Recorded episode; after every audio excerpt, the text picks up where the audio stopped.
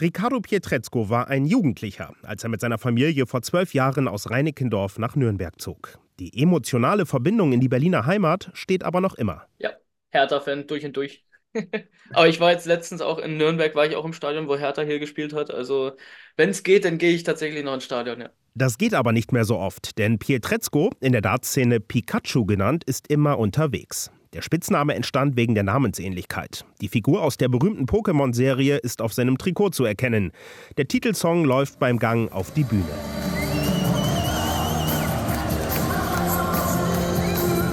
Vermarktung gehört im Showgeschäft Darts eben dazu. Richtig bekannt wurde Pietrezco im Oktober in Hildesheim. Als erst zweiter Deutscher überhaupt gewann er ein Profiturnier. Ich glaube, unterschätzen will mich keiner mehr.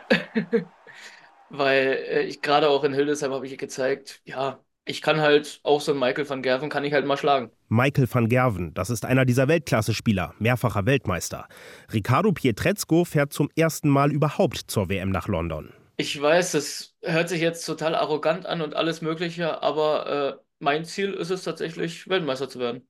Wenn man nicht auf ein Turnier geht mit dem Gedanken, ich will das gewinnen, dann braucht man gar nicht antreten. Ricardo Pietrezco ist gelernter Maler, seit Anfang 2022 aber Vollzeitdata. Auf der Profitour sammelte er bisher 150.000 Euro ein. Das Highlight war der Sieg in Hildesheim. Aber nur wenige Wochen später gab es die ersten Negativschlagzeilen. Pietrezco wurde in Wolverhampton im Spiel gegen die junge Engländerin Greaves ausgepfiffen.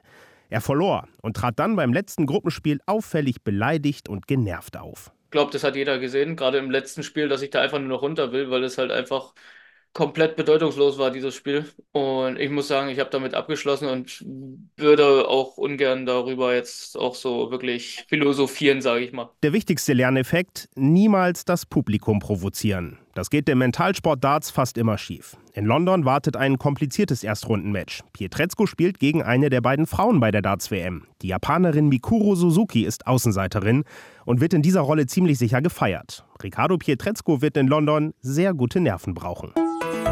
RBB 24 Inforadio vom Rundfunk Berlin-Brandenburg.